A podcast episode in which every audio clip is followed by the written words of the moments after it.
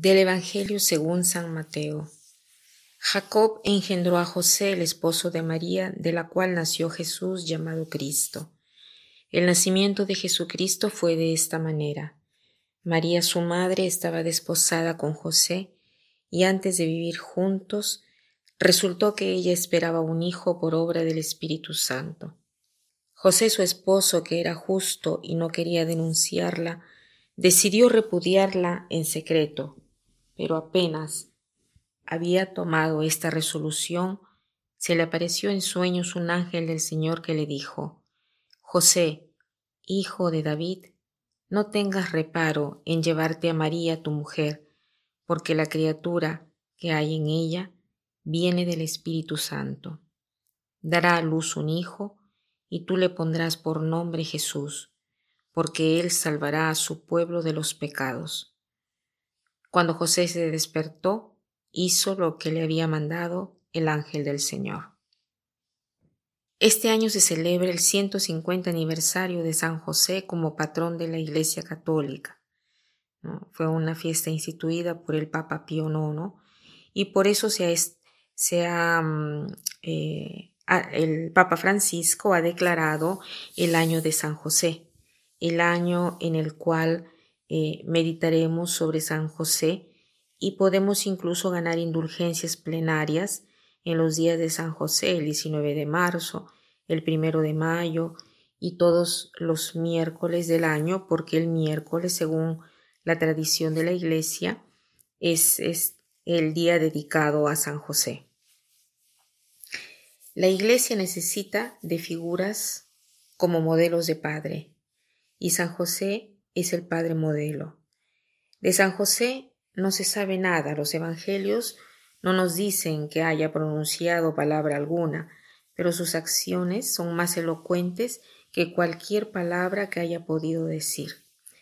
San José es patrón de la Iglesia Universal, es patrón de los trabajadores, es patrón de la vida interior, es patrón de la buena muerte, ¿Por qué todas estas denominaciones?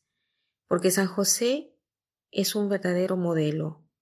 Protege a todas estas categorías de personas y protege a toda la Iglesia, porque Dios confió a él, a María y a Jesús, y sabemos que el cuerpo místico de Jesús es la Iglesia, por lo tanto ha confiado a José el cuidado de la Iglesia. San José en este pasaje del Evangelio es verdaderamente obediente, pero no es el tipo que no razona sobre lo que sucede. Él se encuentra con la Virgen encinta y con la certeza de que ella no lo ha traicionado, está segurísimo de esto, pero está convencido también de que la Virgen está encinta y es el único caso de la historia donde una mujer queda encinta sin la intervención de un hombre.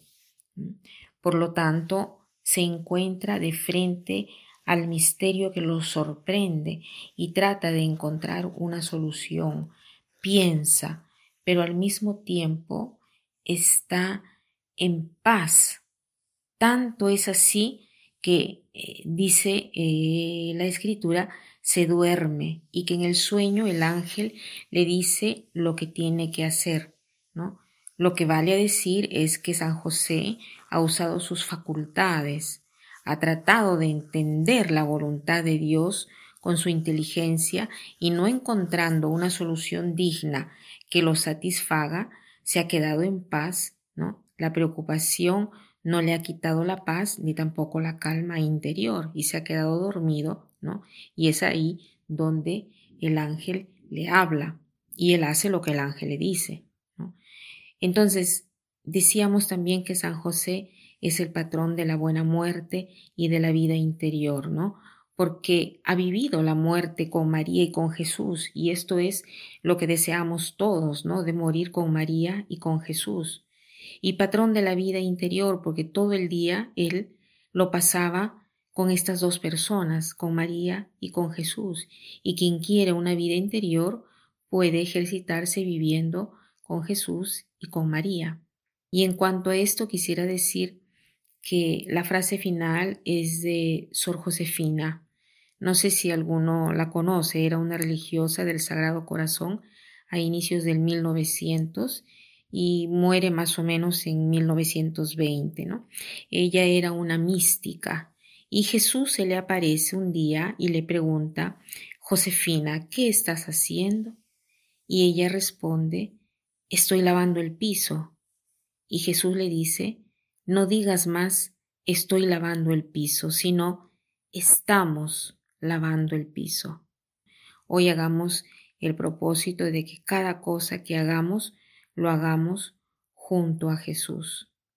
Que pasen un buen día.